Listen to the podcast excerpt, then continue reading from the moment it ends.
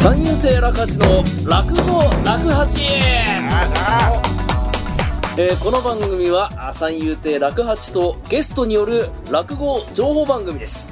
さて今回お届けするのは三遊亭楽八と三遊亭健太ですはいありがとうございますお願いしますはい第3回目でございますね、えー今回もおけん玉に、えー出演していただきましたよいしょねやったぜえー前回はね、あの、自己紹介も兼ねていろいろ、ね、話してもらいましたけどよいしもょ。よえ今回はですね、えー、まあ、寄せとはどういうところだね、そういう一番気になるところだと思いますけど。よせよ寄せって、おい、ねおい寄、せね寄せですね話してんだよ。話してねそう今ねねいいかそうだねそうそ。うえーまあ、寄せとはどういうところかとね、そういうことをね、えー現在、えー縦前座である、この、けん玉に、ねはいけんえ玉でー詳しく、あのまずその、流れをね、えー説明してもらいたいとお思いますけど。えーまず今寄せというものはあの夜に席と書いてね寄せといううんえー夜ってものでございよ寄ってくまする、寄ねってくるそうですねねえー昼夜のやややの夜じゃなくてね夜じゃなくて寄まっあてくる、寄り合いとかそういうのとかでそすうだねそうだえーで今都内には寄せがですねうんえー何軒5軒ぐらいあるんですかねあれねそうだね新宿末広亭うん池袋演芸場浅草演芸ホールえそれは鈴本演芸場、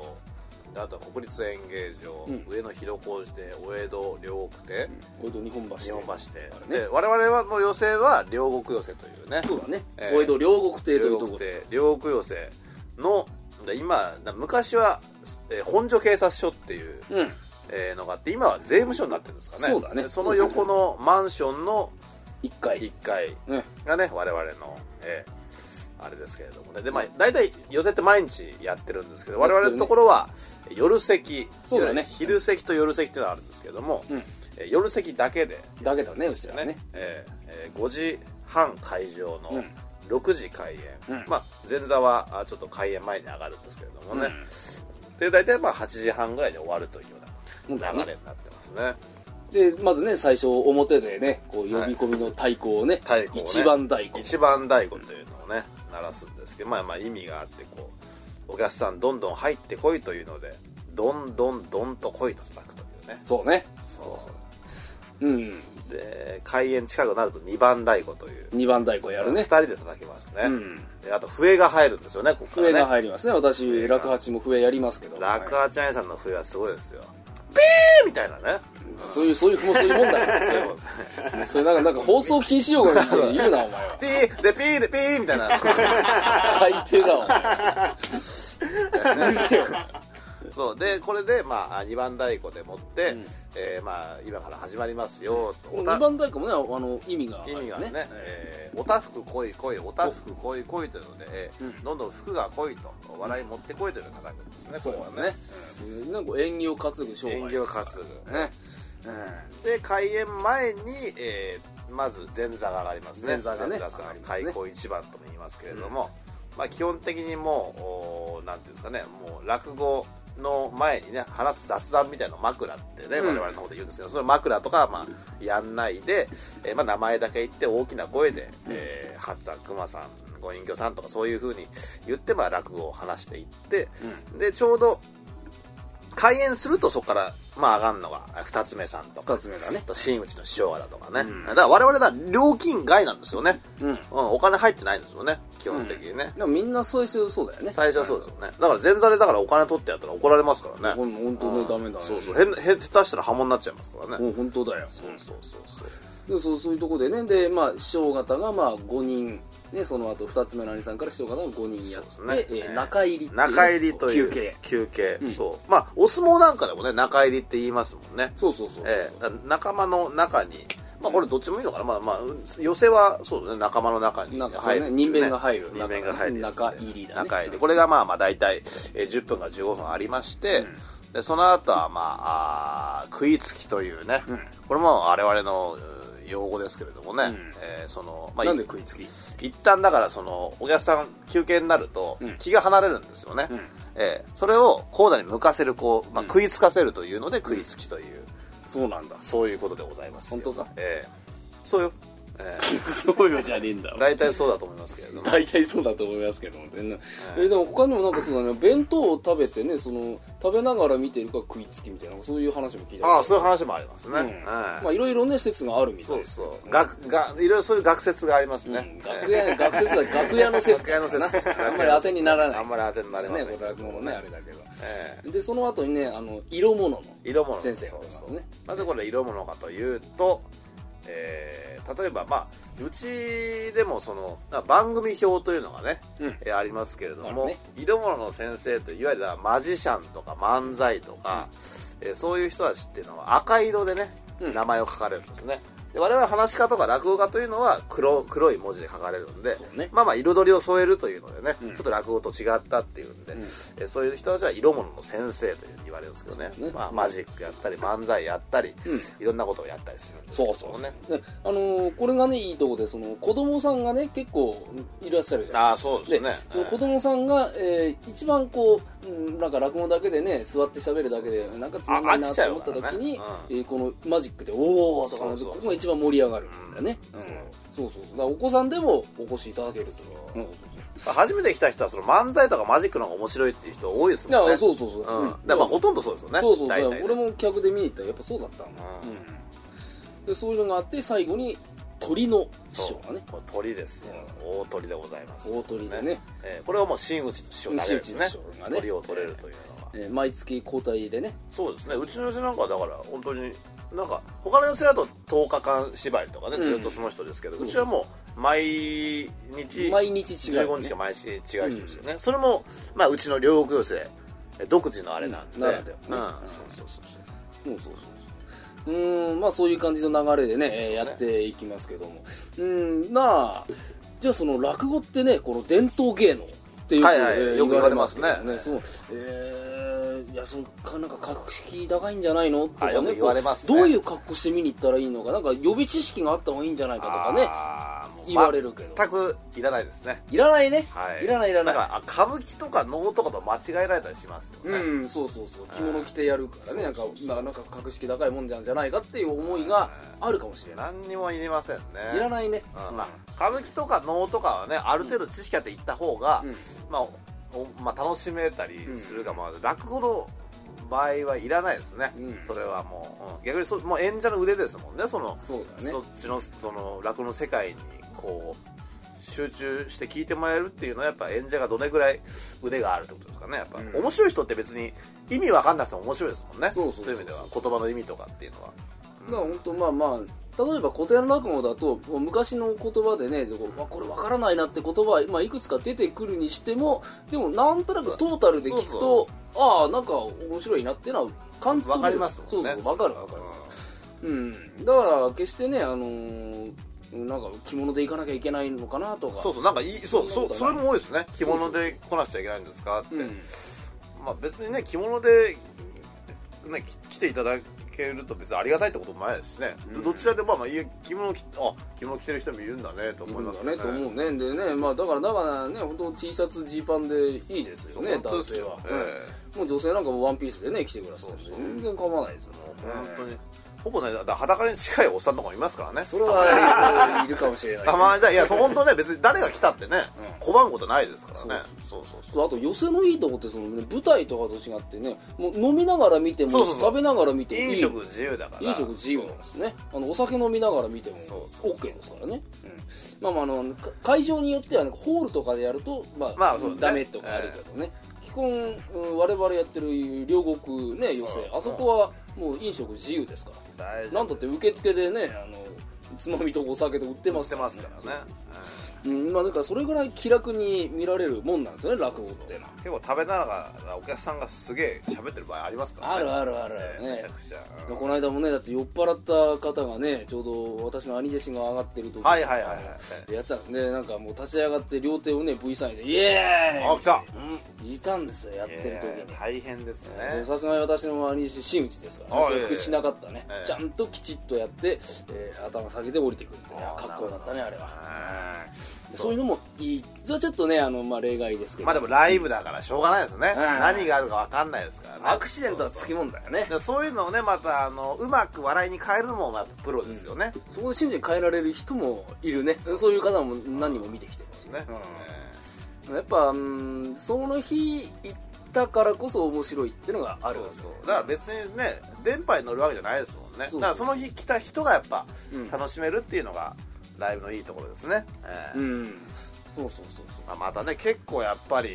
ものすごいあと序列がすごいですよね序列がねこっちの世界はねやっぱそう交番っていうん交ですか番がね、えーあるねあーそうそうそううんもう交番っていうのはですねもう入門した順に、えーもう決まっていくもんでもう1日でも早く入ったらあ2人いて1日でも早く入ったらそっちが兄弟子っていううんでその兄弟子は下に何でも教えなきゃいけないねでそういうもう義務がでこれ生じに年齢は関係ないんですよ関係ないねええうんそうなんます例えばね俺のすぐ1個上の兄弟子は10個下だからね俺そうですねそうそうそうええでそれでもえもう一生兄さんという呼ばなきゃいけないというこの苦痛大変ですよねいやよせよえ よくねおいまあでもそうですよね、うんそうだそうっそうてだって10個下だったら自分が何、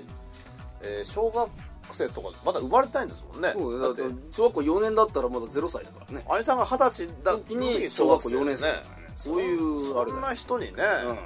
そんな人っていうのはお前まあね失礼だお前そあ そんなお方にねああ言い方変えりゃいいってこそとんじゃないんなだおから方よはね大変なもんですよねそうだよねええみんなもよく知ってるとかてらもねとても素晴らしいですよんそういう方はそうそうそうええだね、その入った順で交番というのは決まってしまうというね、うんそうこれはもう、うん、だ誰の師匠に入ったという、ね、例えば円楽に入ったから上、えーでその下の弟子に入っえー弟弟子に入ったから、えー下下っとていいううわでけじゃはないんですよねないもう入門順ですから、ね、入門順なんですねええうん例えばそうです、ねえー私の1個上の兄弟子は10個下なんですけども、はいはいそのあーそこの師匠は私の師匠円楽よりも、うん、交番がずっと下の弟そうねうん弟子に当たる弟ですねえでその弟弟子に入ったけれどもその兄さん、まあ、あ方がさ先に入ったので、うん私は、えーその師匠の上の円楽に入門しましたけれども私の方は交番は下とえいうそうねそういうあれだねええそうそううんよく勘違いされるんですよねよくそういうのねそうそうそうそうそうもう入った順なんですよねそうそうそれはもうだから師匠とか関係ない関係ないですね、えうんそうそうですねでもやっぱりあギャップとかもありますしねだから私なんかやっぱけん玉27歳なんですけども、うん下にね36とかうん今度42歳がいますからいるね厄年ですよこれいねるね、そんなもうねこんなおじさんに何も言えませ ん私はね言えないね下手したらうちの師匠と一緒ぐらいですからねあそうかそうそううちの師匠46なんで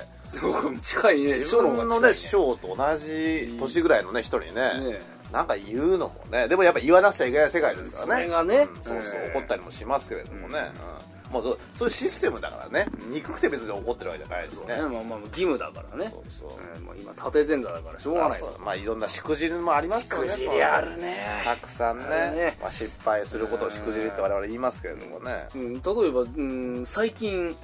の話でなんかある最近ですか最近いやでもやっぱりしくじりね最近は減ってきたんですけおどやっ減っぱてきた入門したての時はね、ものすごくだから何をしていいか分かんないから、うあのその中入り中入り休憩の時にそのね先ほどもありましたように中入りで中入り太鼓というのをね、うんおあの例えば師匠方がその、まあまあ、中取り中入りの師匠方が終わったら、えーまあ、前座さんが、えー中入り太鼓というのを叩きまして、でお腹入りって幕を閉めるんですけれども、まだその師匠が話ををしている途中にお腹入りしちゃったんですね わお腹入りまだ終わってないようえーうえーみたいになっちゃったん、だった土下座しましたねでそうしくじるというとやっぱう自分の師匠にも言わなくちゃいけないからね、要するにここでしくじったことを自分の師匠が知らなかったら、あのー変な感じになりますからね、あうちの弟子がすいませんっていうのも自分の師匠にも言わなくちゃいけないしその師匠にも謝んなくちゃいけないし、これはだからねあの結構きつかったですねあるねそうあとはもう私はねあの本当に何もやりたくない人だったんで全てから逃げていたんですけれども太鼓も叩きたくない着物も畳みたくないだったんですけどもおいやっぱでもやっぱ私が一番下だったんで、えーそれでもってその逃げようとするからよく兄弟子に叱られましたねもう楽屋にいたくなかったんで私はね、え あの太鼓行ってまいりますっつったら、んアニメシン襟首掴まれて、お前太鼓叩けねえだろはい」とか言って はい。なんで素直なんだ、お前。ねとかねあるねでもやっぱりねそうやってこう私もやっぱ楽屋って面白いもんで一番下の人が一番動くんですよねそうだね。そうで偉いくなればなるほど、まあ、動くよりは指示をするのでそうしないと下が育たないから,、で今私もやっぱ兄さん方に散々言われてきてうん。うん。あのよかったなと思いましたまただからねやっぱ言われないと言えないからまあね。うん、そうそうだから1年間はずーっとしくじってましたねいろんなことでねそうかもう着物畳むの遅い太鼓叩くの下手くそとかねうん着物使えないし、言われるねあるあるあるそうそうやっぱいろんなこと言われましたけどやっぱそれを経てねえーやっぱもうこの年だって怒ってくれることってなかなかないからないねうんそれ23をにねなって、そうそうだからやっぱそういうのはすごく、うんまあ、しくじっても勉強になるなっていう、うんそういう話ですねまあ、うんそうそうそんな感じですかね私は、ううんーん、しくじる話あるよね。うん。いや、今中入りで言ってたけど、俺ね、鳥の時にやったんだよ。あららやっちゃったの。あらららあのー、ね、えー、あれは五目公爵って話だったからああ五目講釈ありますねあのえーーね、パンパパンパンパンパンって。講釈の話公爵いわゆるね、えーで、俺、その当時入ったばっかで、あの、下げのセリフを知らなかったのああなるほどなるほど知らなくて、うでなんかパンパンパンパン、じゃあこれで一席終わりますって言って、あ、終わりだと、ありがとうございます終わってないよはあぁ、ー 大変だこれはやっちまっいたやなでもよくありますよねやっいちゃったねわゆるだから中出というね、うんもうそのあの講釈が終わったら拍手するとかね、まあ話の中で拍手してしまうというので、劇中の中での拍手だったのそれをね終わったもんだと勘違いしちゃ勘違いっしててねもう言っちゃったんだよねよくあります大しくじりだよ申し訳ございませんでした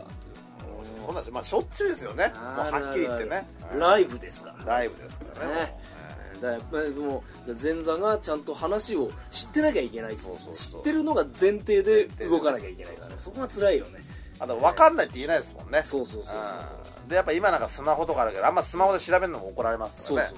うそうねななんで知ってるのが当然っていう前提のもとでね立井前座なんかねそりゃそうメですタ帳を書くじゃないもうそうですネタ帳とそうネタ帳っていうのもネタ多帳っ分ていうねのはああるんですよの分かんないですもんね聞いてるあ方そうねかそうそうネタ帳っていうのは何ですかネタ帳というのはですねこう落語家っていうのはこれは偉いもんでその日入ると予選ネタ帳というのがあってその日誰々がなんどんな話をやったか書いてあるんですよねうんで例えば、えー同じような話があるわけですお酒の話とか夫婦の話とか、うんで一回そこの寄せで、まあ、その日に出たものはかぶっちゃいけないんですねもうだからネタ帳というのを、まあ、縦前座という一番前座のリーダーの人がつけまして、はいはいで次に上がる人にお願いしますって言った時に、まあ、師匠方、まあ、あるいは2つ目のお兄さん方はそれを見ながらあ酒の話やろうと思ってたけどこの酒の話出てるから、うんじゃあじゃあ夫婦の話にしようとか、うんうんじゃあじゃあこれはちょっとあのご隠居とハッツァンの話が出てるから、えー違うのにしようとかそういうふうにして、えーやってくるんですよね、うんうん、だからそういうのでね結構ねあの同じ話しないんですよそうだね落語家の人たちでがきないねうん、だから結構それとこ気使ってますよね使うよね、うでねあのどうしてもこうネタ持ってなくて、まあ、2つ目になりたての俺なんかね,、ね出ちゃった話であーいやどうしてもその話できないなっていう時はあるんだよねそういう時はで恥をかくのは自分なんだよねその話を、ね、その前に出たような例えばオウム返しが出たのでまたオウム返しやっちゃうっていうそういう話を持ってないお前がいけないんだんそうと、ねいうことになるからねだあかーらうんどんどん話を覚えてもらえるきついとよいねうことはだから年数が上がっていくとやっぱ鳥になると、うんだから最初に出る人の方が楽ですよね、うん、だ楽だねから鳥はだからその全部かぶんない話をしないといけないから、うんこれは難しいんですよねこれ厳しい相当ネタ数を持ってないとねそうそうそうそうだから常に、えー稽古してねいつでも出せますよっていう状態にしとかないといけないという、ねえ、例えば50話がああってじゃあ50全部できますかって言ったらそうもいかないかそらうねですねなかなかねうんだから常にこうやっぱうん磨いておかないといけないっていそうですうのよがね大変なところだよね、磨くのがやっぱね、まあ、だからやっぱそういう意味では職人みたいな感じでねうん、うん、そうもだかそうらもずっと磨いてねいかなくちゃいけないんで、はいはいありますけれどもねそうそうえそうねだからねそういう、まあ、落語をねえーやっておりますけどもねそうで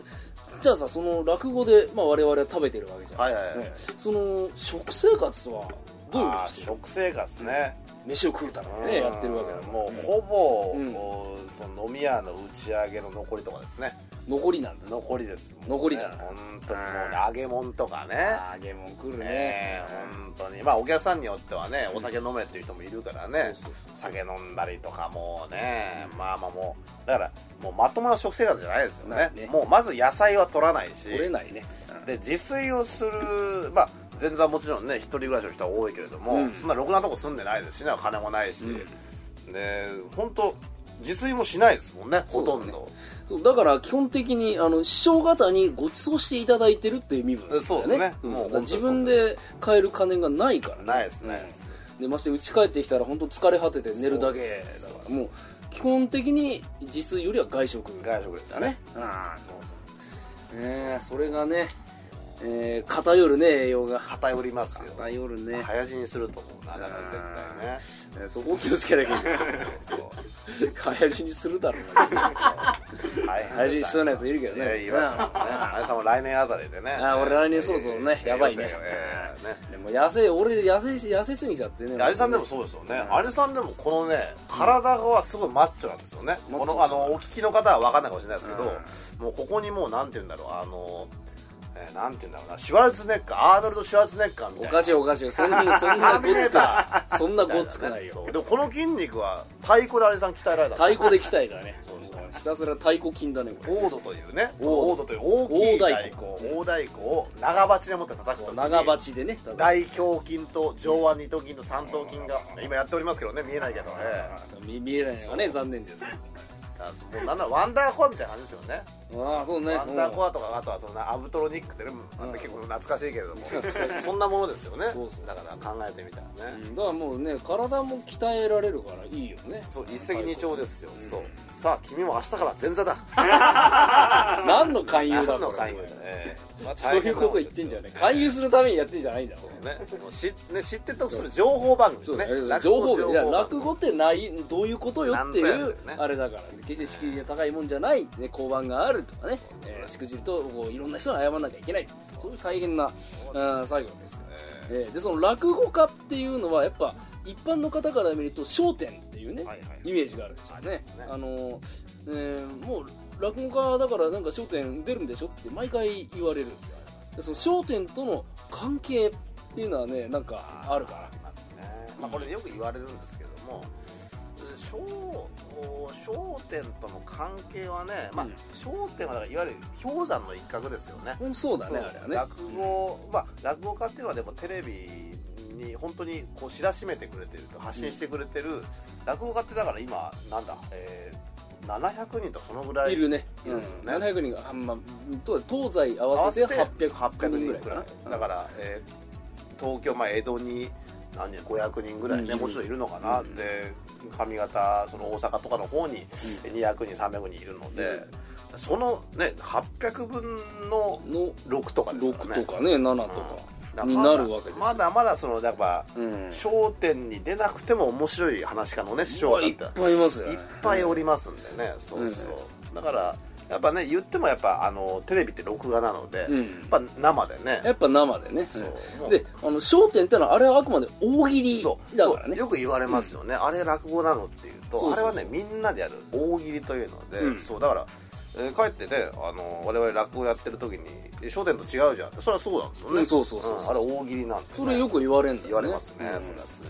あれは要はあの余興だよねまあそうですまよああのねまああうのん色物的な扱いでね色物的な感じですよねえー時間を、うんうん作ってねああいうのをああいう時間を設けてやる余興の部分を、えーテレビに持ってったそれがあーまあ『笑点』という番組になって基る本的に落語っていうのはうんね、えーおじいさんが着物着て一人でそう何十分も喋るっていう、うんそういう芸能ですからね一人でえー座布団に座ってね喋るというでそれでね笑ったり感動したりっていうのはねやっぱものすごい面白い芸能ですよやねっぱ落語って想像の芸だからねうんやっぱそう、お客さんなんですよね、うんあのしょもうあの賞味お客さんに想像してもらってなんぼだから、うんそうそうそうだからねこう自分でえーこうしっかりイメージを持って例えば隠居さんなら隠居さんのうん人物像、でそれを聞きに来るハッツァーならハッツァーの人物像を自分の中にちゃんと消化して、えーやらないとお客さんにはわからないわけでなすんじゃこれってなっちゃいますも一んね人で右向いて左向いて何喋ってんのってことになっちゃうから、でそこでちゃんと演じ分けをしてちゃんと腑に落ちて腑に落として喋るっていうで演じ手側もね結構気使ってるんですよこれでね えこういうこと言っちゃいけないね割とそう割と頭がいいです兄さんはねね俺はバカだけどいやいやいや頭いい人にがいっぱいいてさ本当になんか萎縮するよ俺本いやいやそんなことないですよでえも,えは、でもね落語を聞く人っていうのは結構頭いい人多いです当よ、ね、多いねそうそううん多い多い落語やる人っていうのは頭あんま良くないんですよえそうですねこれは面白いとこそうだそうよねそう本当に頭いい人はん落語家にはならない、ならないそうそうそうそうそうそうならない社長とかになってるねそう そうそうまあねでも中で趣味でね落語やってる人もいるけどいらっしゃいますけどねでもまあまあ裾野が広がるのはいいことですよねまあまあまあそうだねんから今声優さんとかもねあやってるやって落語るやったりとか役者もやってそるう役者もやったりとやかねってるやってるだからそういう言葉の表現の勉強で、うん落語習ったりとか教えたりっていうのはねあるあるありましたあとは学校でもってねちっちゃい子供に落語やったりすると結構ね笑ってくれたりとかね案外ね子供って想像力がねそうそう豊かであとシビアですからね子供の方がね、そうそうそうほんとつまんなかったら笑わないし、うん本当に、うん、そうそうそうそれはあるねうんだからね、まあ、今出ましたけど学校寄せ、ね、いや学校ですよねこれもねあのわ我々落語家のね仕事の一つなんですけどもええまあこのそうですね例えば学校のね体育館なりなんかこうね視聴覚室なり行ってね、ええまあ、講座敷いて、ね、あの赤い布敷いて座布団置いてやるわけですけどもまあ大体その高学年が多いのかなそうですねまどうあ、あのー低学年よりかは、うんえーまあ、小学校4年生5年生6年生の方がうん多いですね、だからもうね低学年とかだともう5分も聞いてらんないんじゃないですかねーもそんい、い、うんだってあと言葉のパワーだけで笑っちゃうから、うんこれで私だから、うん例えばもう本当にあのーもうこれね有名なコマーシャルでパンツ破けちゃったまたかいってのあるじゃないですかあるね、うんもう小学校12年生にやったら、うんパンツ破けちゃったドカーンって笑うんですよそそっち笑うとこ違うなそうでまたかいシーンみたいな感じだ から言葉のパワーだけでねパンツ破けたあーはっはっはまたかいシーンってなっちゃうそれがちょっとね、うん、いただけないね そうそうやっぱでも小学校4年生ぐらいになると、うんなんとなくその自我っていうのがねうんえだから割とうー思っているよりも大人でねそうそうなんとなくその、うんまあ多少小難しくても分かってくれるかなっていう、うんあるあるでも俺もだからその小学生の前でえー4年生だったかな、はいはいはい一回やって、えー平林っていうあ平話林をねやってねあの要はね漢字が分かってるっていうことが前提うんそうねの話だからさ、あちょうどいいかなと思ってやったら結構ねドカドカーンときたもんあちゃんと理解して笑ってくれてるんだってあったあったあった、うん、そうだから小学生こそねやっぱシビア今言ったようにシビアだからいやそそうですねでそれで笑ってもらえたってことは本当にありがたいでやっぱでプラス小学生でも理解できるものなんだっていうそうですねだから決して敷居の高いものではない、そうですよね、うんだから伝統芸能って言われてますけどだから、うん